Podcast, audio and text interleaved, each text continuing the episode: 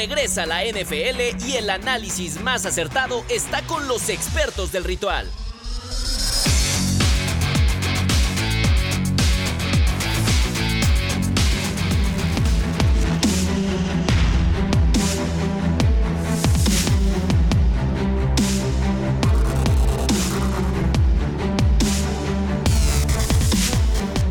Amigos, ¿cómo están? Qué gusto saludarlos. Esto es el Ritual Podcast Análisis de la semana 14 de la NFL, junto a Lalo Ruiz, Pablo de Rubens, Cabo Martínez. Eh, eh, una, una semana en donde por segunda ocasión consecutiva Lalo viene eh, haciendo maldiciones en el ah, elevador. ¿En serio? Estaba diciendo palabras altisonantes. No le, no le gustó lo que pasó. No puedo creerlo. No le gustó Eduardo, lo que pasó. Eduardo, nah, jamás. Yo jamás te he escuchado decir malas palabras, Eduardo. no, ¿Por qué ahora? Este, mira, para que la gente me conozca, la neta, soy transparente. Eh, si soy molesto, se nota. si estoy ah, feliz. Yo creí que hablabas de tu bronceado, güey. Eh, ah, caray, estoy bronceado. No, pues es que soy como perro de azotea, salgo cinco segundos y me, y me quemo. Eh, pero antes que nada, buenos días, tardes, donde a la hora que nos escuchen, espero estén bien, a todo dar, ustedes espero estén felices. Éramos cuatro, cada vez somos menos, ahora, en fin, este, pues miren, esto es pues, con los que cuenta, vámonos con lo que debemos. Felicidad, Lalo Ruiz, como debe de ser. Y, platiquemos, que ya sé para dónde van. Qué semana número 14, ¿eh? Ganaron Muy vistosa, gran fin de semana. Ganaron los osos. Deja tú que ahorita llegaremos. Eso se sale completamente de los ah. pronósticos. No, ahora estoy triste porque esta semana no hicimos picks. Pero bueno, punto y aparte, me parece que fue una semana súper divertida para todos los fanáticos de la NFL. Y ojo, se empieza a cerrar absolutamente todo. Hoy tenemos siete equipos con un récord de siete victorias. Y eso se empieza a poner interesante. En la americana. Seis en la americana, uno en la nacional. Por eso son siete totales, así es que cada vez se pone mucho más interesante. Sí, mucho más interesante. Eh, vamos a hablar, por supuesto, de los, eh, de los partidos más interesantes de esta semana 14, pero para... ¿El 0-0 3 cuartos? No, manches. el, de los vikingos, vamos a hablar de ese 3 0. Vikingos, vikingos Raiders con el contra Dobbs. Qué locura Jefferson, tristemente se confirma la lesión en el pecho, acaba de regresar.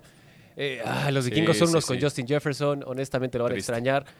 Pero independientemente de lo que pueda creer la gente de un partido 0-0 que por poco y se convierte en un duelo histórico en la NFL con un marcador así, ya el cuarto cuarto cambió todo. Ni goles de campo, imagínense más.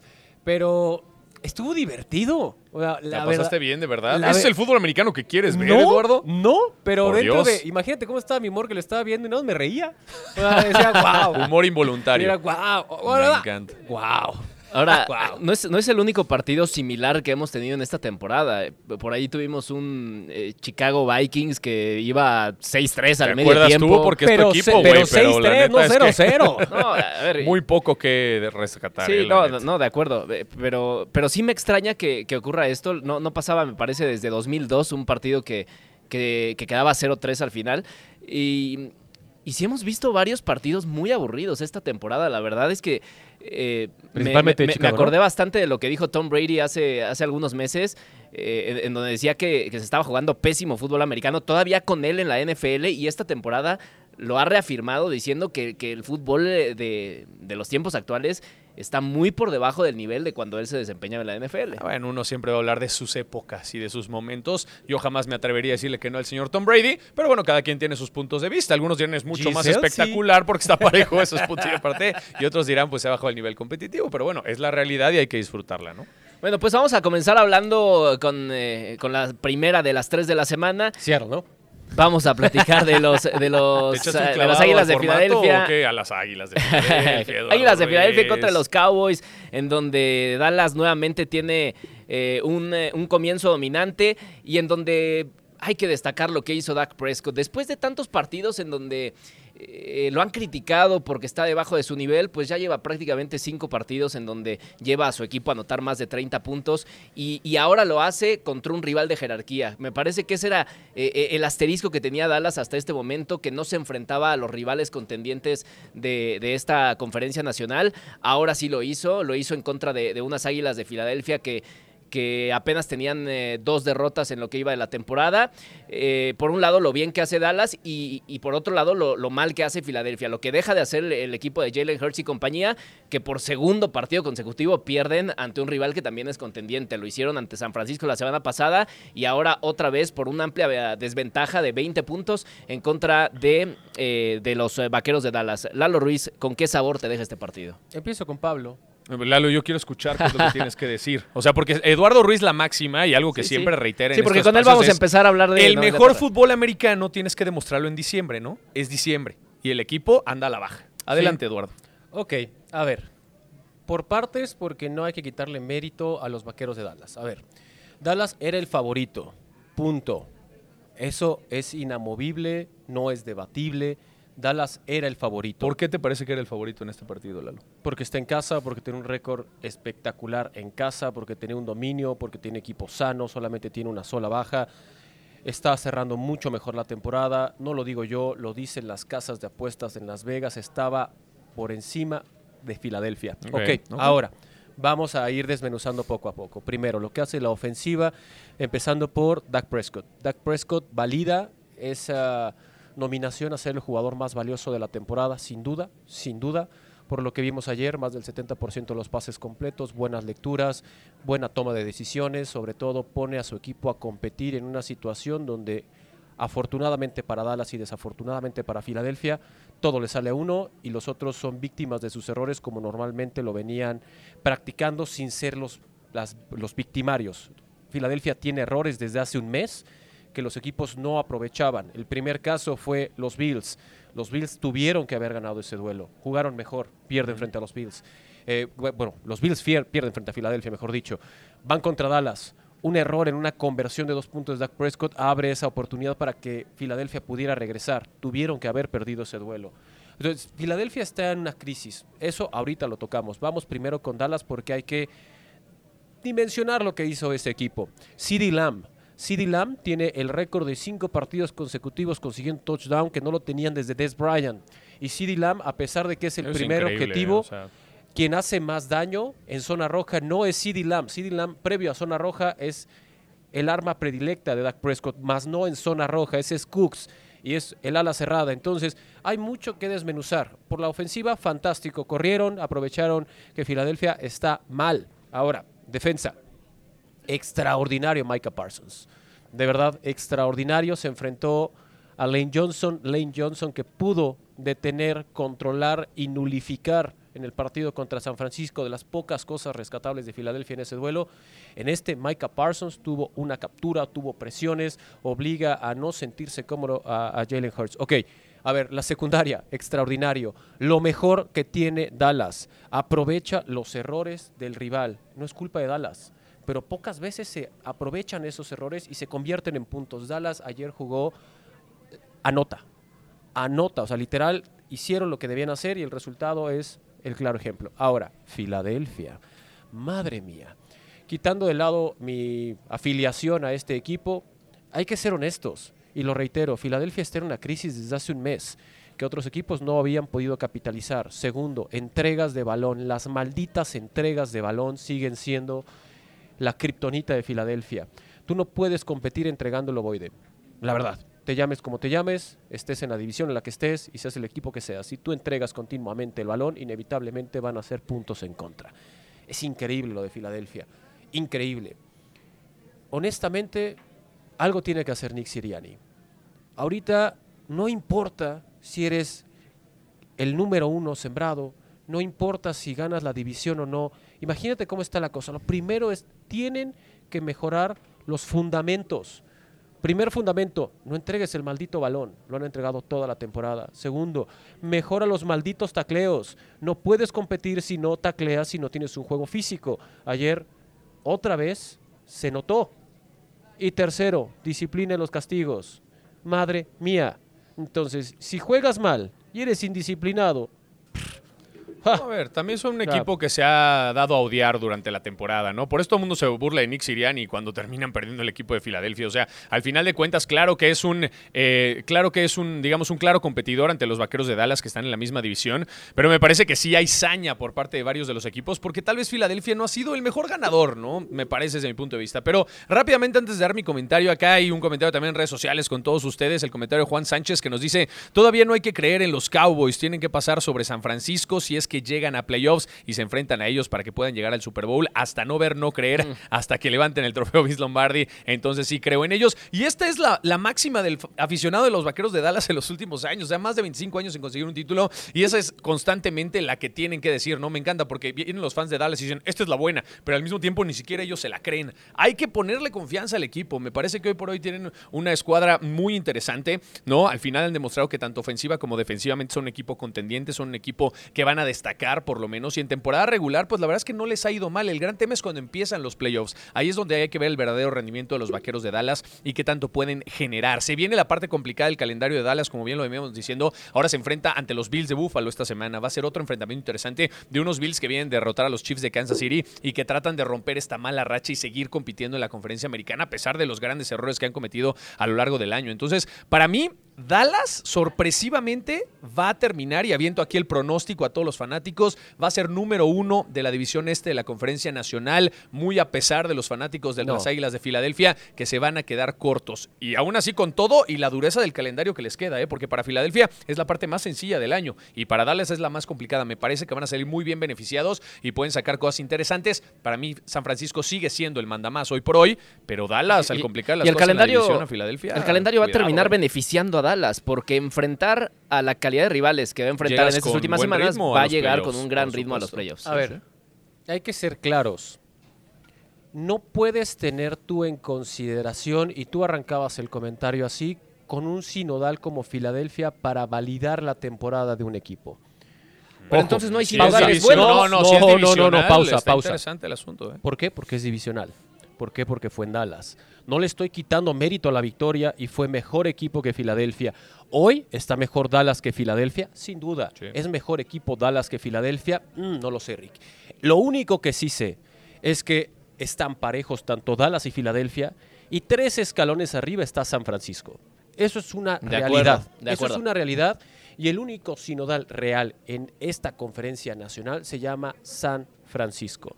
San Francisco Pero eso no lo significa que, hizo... que no hay que creerle a los Cowboys. No, no, no, es que la validación, ojo, el récord, el calendario, duelo divisional, reiterando que no le estoy quitando mérito, no comparto que aunque van a ser líderes, y yo dije ahorita, pues no, importa que sean líderes. colores, ¿no? no, no, no, a lo que voy es, es mucho más sencillo corregir sobre lo que ya es notoriamente el común denominador de un problema, que es cuidar el balón, que tendrás cuatro semanas para ajustarlo. Cuatro semanas. Punto. ¿Ok? Ahora, lo único claro después de esta semana 14 es que quien se enfrente a San Francisco en la Bahía prácticamente está eliminado. Prácticamente está eliminado. Seattle compitió de una forma fantástica. Hubo un momento en que era anoto, anoto, anoto, anoto, ah, anoto, anoto, ya son los hijos de San Francisco. Ya llevan cinco o seis partidos consecutivos perdiendo contra San Francisco. A, lo que me refiero es tú presionas a San Francisco, la forma de reaccionar de San Francisco es, anotarte. Eso es fantástico. un Divo Samuel, que neta no, no tengo idea quién demonios lo pueda frenar porque está jugando espectacular. Y ahora es cuando realmente cuenta. Porque ahora sí son estos playmakers que tomarán ritmo de cara a postemporada. reiterando que esperando no tengan una sola lesión, porque el problema común que ha tenido San Francisco no es mal cocheo, no es un mal equipo. Son las lesiones que los merman. Y rápidamente, para cambiar y ya irnos al tema de los Chiefs también, porque tenemos poco tiempo, eh, me parece que, a ver, en algún punto de la temporada hablábamos de que la dupla de Devonta Smith y AJ Brown era de las mejores. Brandon Ayuk y Divo Samuel, o sea, deténlos. Y además mm. la cantidad de yardas que te mete Christian McCaffrey. O sea, San Francisco metió más de 500 yardas totales en todo el partido. Definitivamente son un equipo que van a dar muchísimo que hablar. A ver si esta será la temporada, porque ya llevan varios años coqueteando con el tratar de levantar el Vince Lombardi pero bueno, eso quedará para otro debate.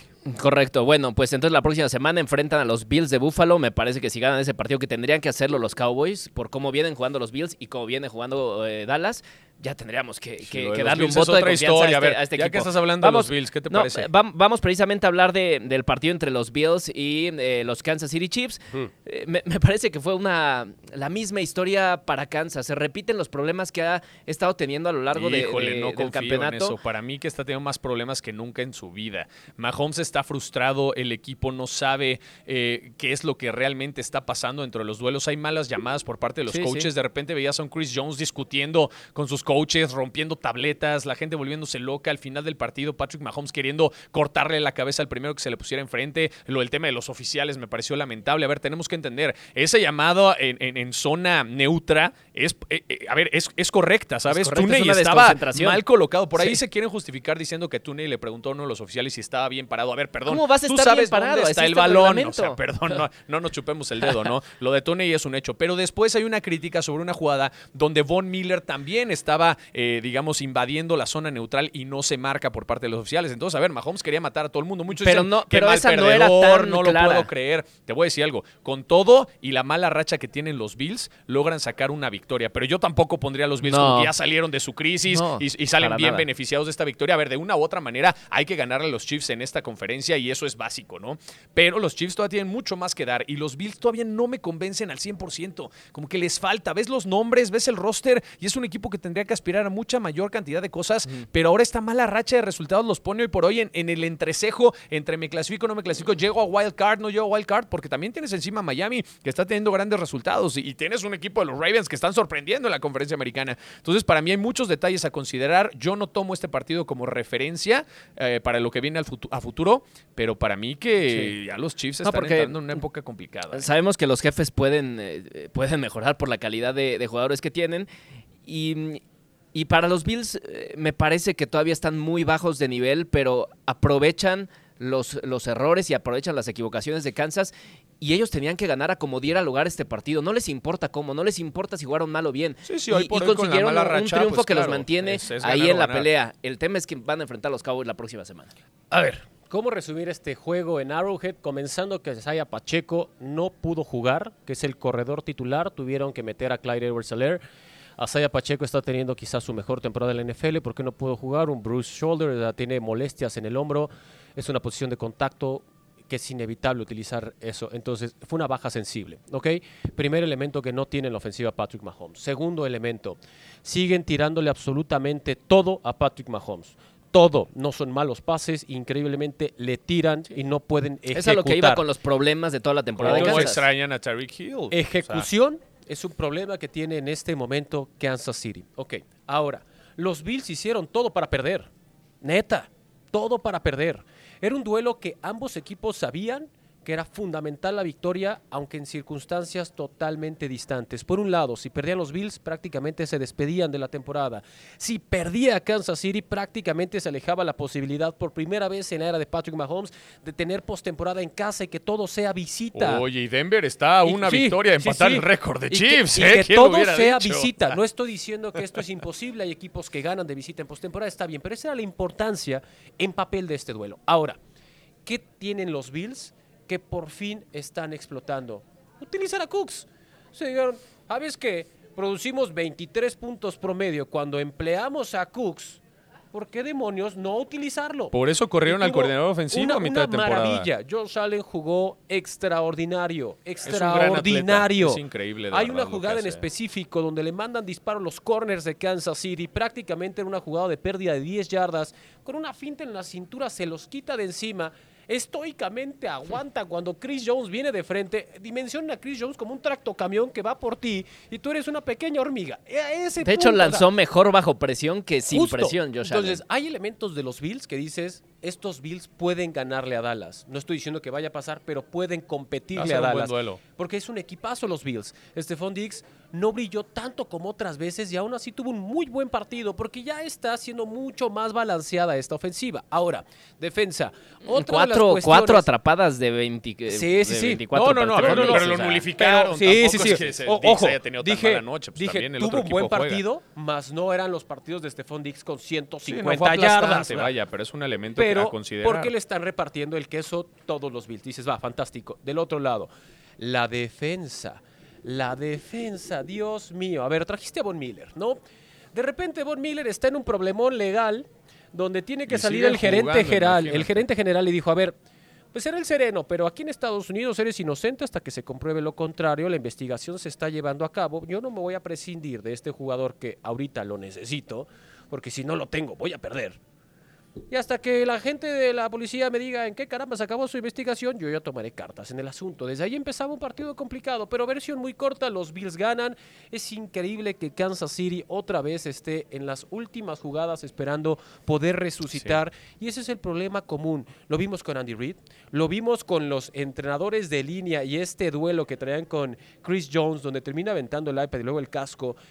Fue honestamente una demostración donde vimos el lado más humano de Patrick Mahomes. No estoy pues diciendo que esté bien, porque viste a una superestrella ponerse a nivel y perder el control como nunca se debe ver de un líder. Es que Lalito, esa jugada de Travis Kelsey para touchdown con Tony, o sea, te rompe el corazón que no haya sido touchdown, estuvo, increíble. ¡Qué padre! Desde el 2021 están poniendo mucho más atención y no es esta temporada, desde el 2021 los referees están poniendo mucho más atención en la invasión en la zona neutra, que es el encroachment. Oye, pero era un metro de, invasión, no, pausa, o sea, no, eran centímetros, era un metro. Será el sereno, pero eso estuvo bien marcado. Estuvo bien marcado, veces claro. que Kansas City ha sido víctima de estas marcaciones. En esta ocasión, digan lo que digan, Kansas City fue víctima de su mala ejecución a lo largo del partido, no de una llamada de una cebra que estaba bien marcado. Al final terminó siendo una jugada espectacular porque Travis Kelsey tiene eso no sé cómo demonios procesa este tipo mientras está jugando a máxima velocidad para que se le ocurra eso. Un tipo de casi dos metros, girar, voltear, pase retrasado para que no sea lateral, no, pase no haya duda. Después le llega un ramalazo que literal nada más le mueven el cuellito, que si nos los dan a nosotros nos fracturan 12 costillas. tiene elementos espectaculares Kansas City. Cuando decida ejecutar, será otra historia, pero Kansas City perdió a pesar de que los Bills hicieron todo para perder. ¿Quién hubiera dicho? Hoy por hoy está arriba Ravens, hoy por hoy está arriba Miami. O sea, está batallando Kansas City, lo decíamos. Ganaron, le vienen llegando duro los Broncos de Denver que podrían rescatar la temporada aquí hay un, también. Aquí hay un aficionado de los de Cleveland. Oye, tus Browns ganaron con, con todo y Joe Flaco, eh. Mis respetos, la verdad. O sea, Baltimore interesante el fin de semana. Y no gracias a Lamar Jackson, sino a una intercepción. No, no, bueno, lo de equipos especiales, Dios mío. lo de Wallace. Vamos a hablar de ese partido puedo mencionarlo rapidísimo. ¿Cuál? El de los Ravens. Adelante, adelante. dice, dice, dice, aquí la producción que me calle. No, chavo, momentos. ahí tengo mi momento, lo platico al rato. La producción no puede traer a todos los que tienen que estar aquí, así que todo lo que se te dé la gana, venga. No tiene autoridad, no, ¿qué nos va a importar? ¿qué, ¿qué quieres decir? Date. Pues nada más quiero destacar los equipos especiales del equipo de los Ravens. Se fueron con un marcador de más de 70 puntos entre los dos a tiempos extras. Y cuando uno pensaba que las defensivas, mis respetos, las ofensivas están jugando muy bien. Lo de Safe Flowers a la ofensiva de los Ravens me parece espectacular. Es este receptor que estaba buscando Lamar Jackson desde hace mucho tiempo. Y ahora, ojo, eh, una lesión, la de Duvernay, le abre el espacio a Wallace, que aparece ahora como regresador de despeje, a conseguir esta última jugada. El estadio se caía, imagínate tú con los Ravens, Joe Harbaugh estaba vuelto loco, una imagen suya se hace viral. O sea, el equipo está anímicamente donde tiene que estar. Ojo con los mm. Ravens, que pueden ser el invitado que tal vez nadie esperaba, pero que va a estar ahí clavado en los playoffs por el gran récord. Es el único equipo de la conferencia americana que tiene 10 victorias y ahí está posicionándose hasta en los, hasta en los partidos complicados, gana partidos. Así es que. Perdón que les rompa el corazón, pero hay más nivel esta temporada en la nacional que en la americana. Me parece que sí, estoy de acuerdo contigo, me parece interesante, pero también porque, a ver, ojo, eh, está mucho más floja en otros aspectos la nacional. O sea, tú volteas a ver la división de los Bucaneros, Atlanta, o sea, la, división más floja de toda la NFL.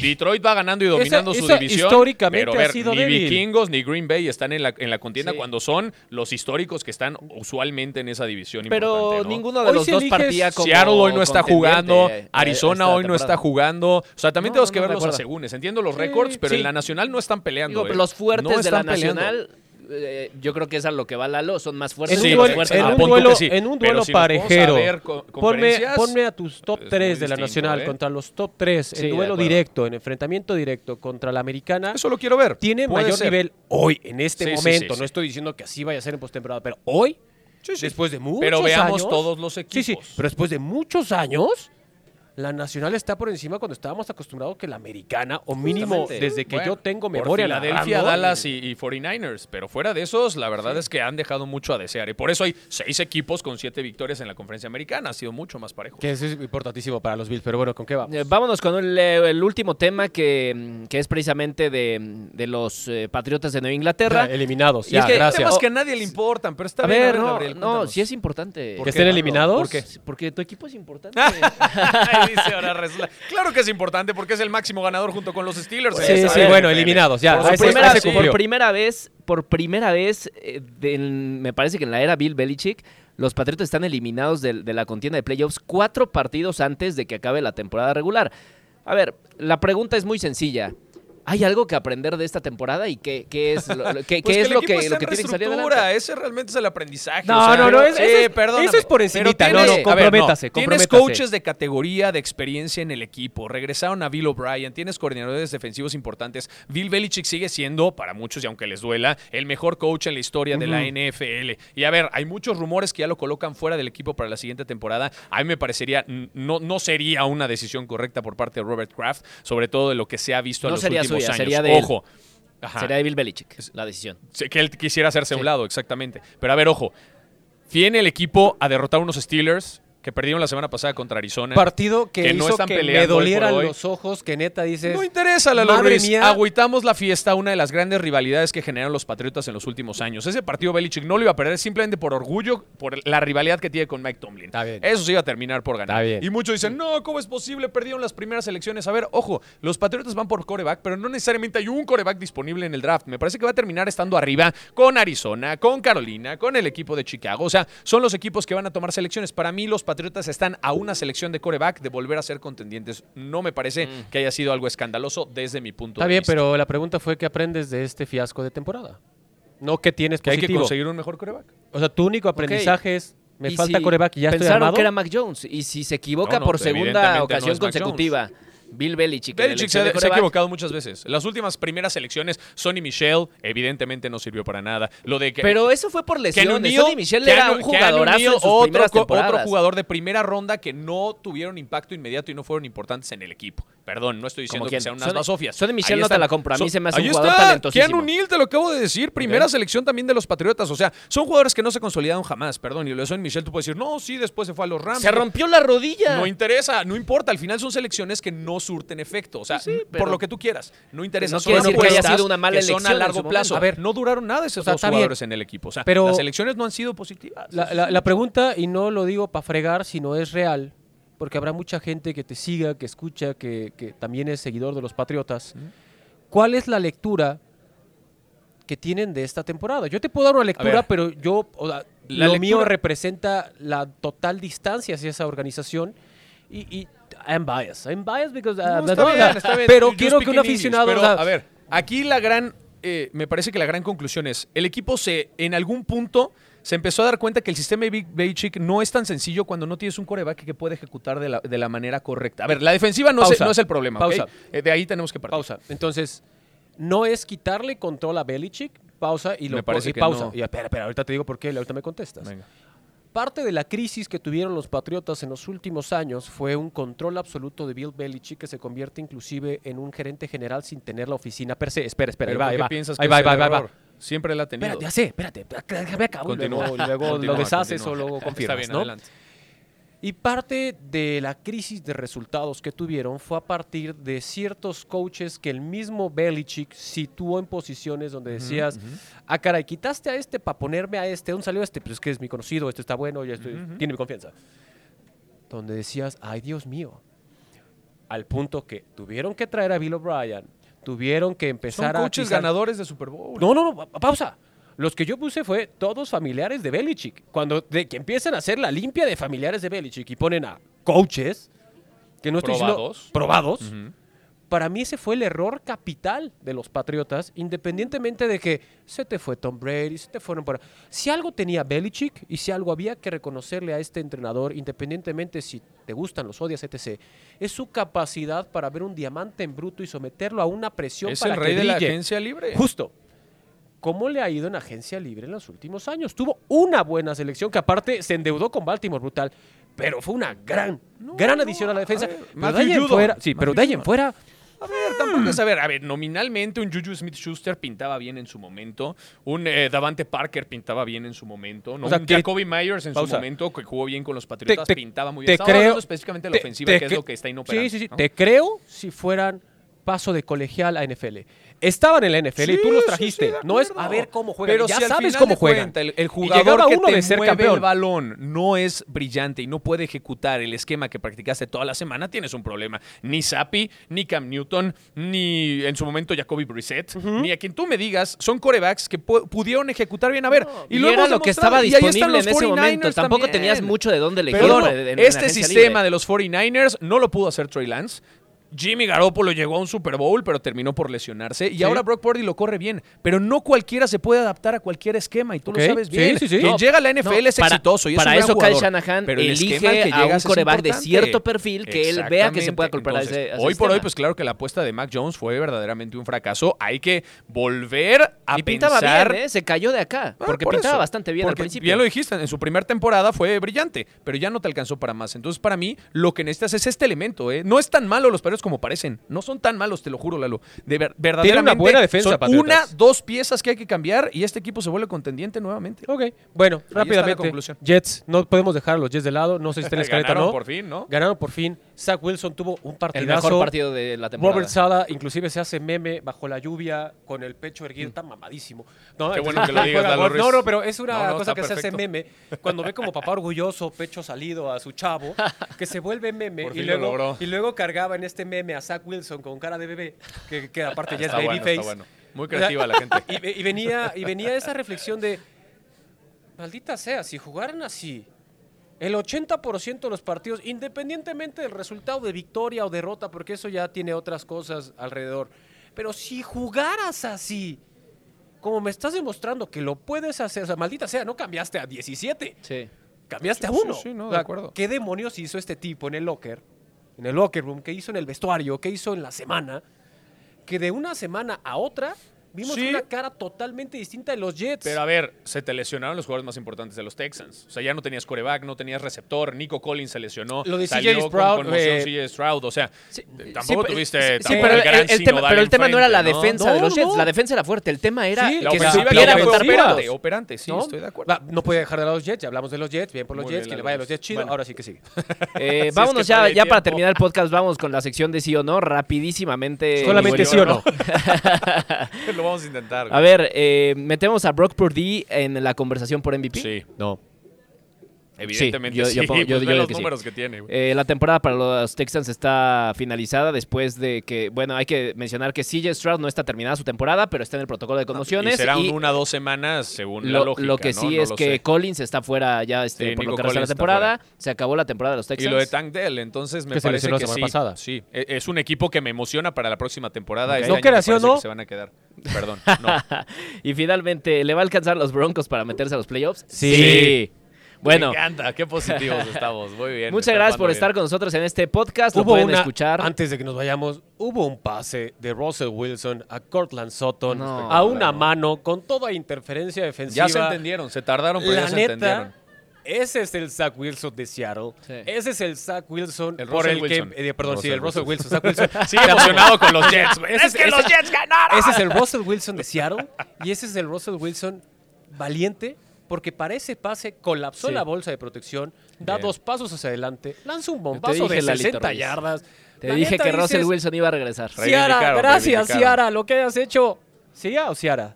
¿Cómo se llama su esposa? Ciara. Ciara, Ciara, te amamos, no sé qué estés haciendo, que siga, dale otra vez las mismas verduras al chavo. Y qué, y qué bueno es ver a, Russell Wilson en una temporada en donde se han lesionado mil corebacks titulares. Ver a Russell Wilson en, gran nivel también. Te habla de Sean Payton ¿Y por qué demonios dieron selecciones? Ya todos nos están cortando aquí, Lalo Ruiz. Ya quieren que se acabe el podcast, muchachos. la producción anda exigente el día de hoy. Al parecer pagan por minuto el espacio. Soy compa del director. no, hay que ahorrar como, la lana. Como lo quieren vender, dicen, no, pues no le vamos a regalar nada. Pero no, señor, vamos a hacer lo que nos vengan ganar. ¿Algo quieren platicar, muchachos? No, yo ya estoy. Pues fue buena semana. Yo ya estoy. Ganaron los Chicago Bears. Sí. ya con eso estás. Ya y, con eso, y le ganó al líder divisional, A Detroit. Debió ganar los dos partidos ante Detroit. Solo ganó uno por una por tonterías sabes qué? del partido pasado. Dios mío. El último ya es fuera de cotorreo y si nos vamos. ¿Qué detalle tuvo el coreback titular de los Bengalis de Cincinnati? Le regaló su Que le dio a toda la familia palco. el palco para que vean en Cincinnati que ahorita hace un frío del demonio. Son de California, todos y están acostumbrados a sol, arena y mar. Y dijeron, ¿sabes qué? Chavo, ten, te lo presto, lleva toda tu familia, estás jugando a todo dar. y eso también representa representa un gesto de ser líder. Le ayuda también a su coreback a sentirse más seguro. Fuera de la, prensa y ahí Y por eso están ganando juegos. ¿eh? Eso, eso es acá. De Joe Burrow. La verdad es que es un tipazo.